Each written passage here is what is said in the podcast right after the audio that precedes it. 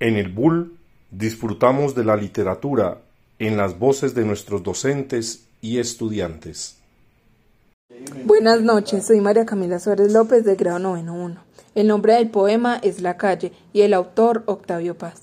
Es una calle larga y silenciosa. Ando en tinieblas y tropiezo y caigo. Y me levanto y piso con pies ciegos. Las piedras moas y las hojas secas. Y alguien detrás de mí también las pisa. Si me detengo, se detiene. Si corro, corre. Vuelvo al rostro, nadie. Todo está oscuro y sin salida. Y doy vueltas en esquinas que da siempre a la calle. Donde nadie me espera ni me sigue. Donde yo sigo un hombre que tropieza y se levanta y dice al verme. Nadie.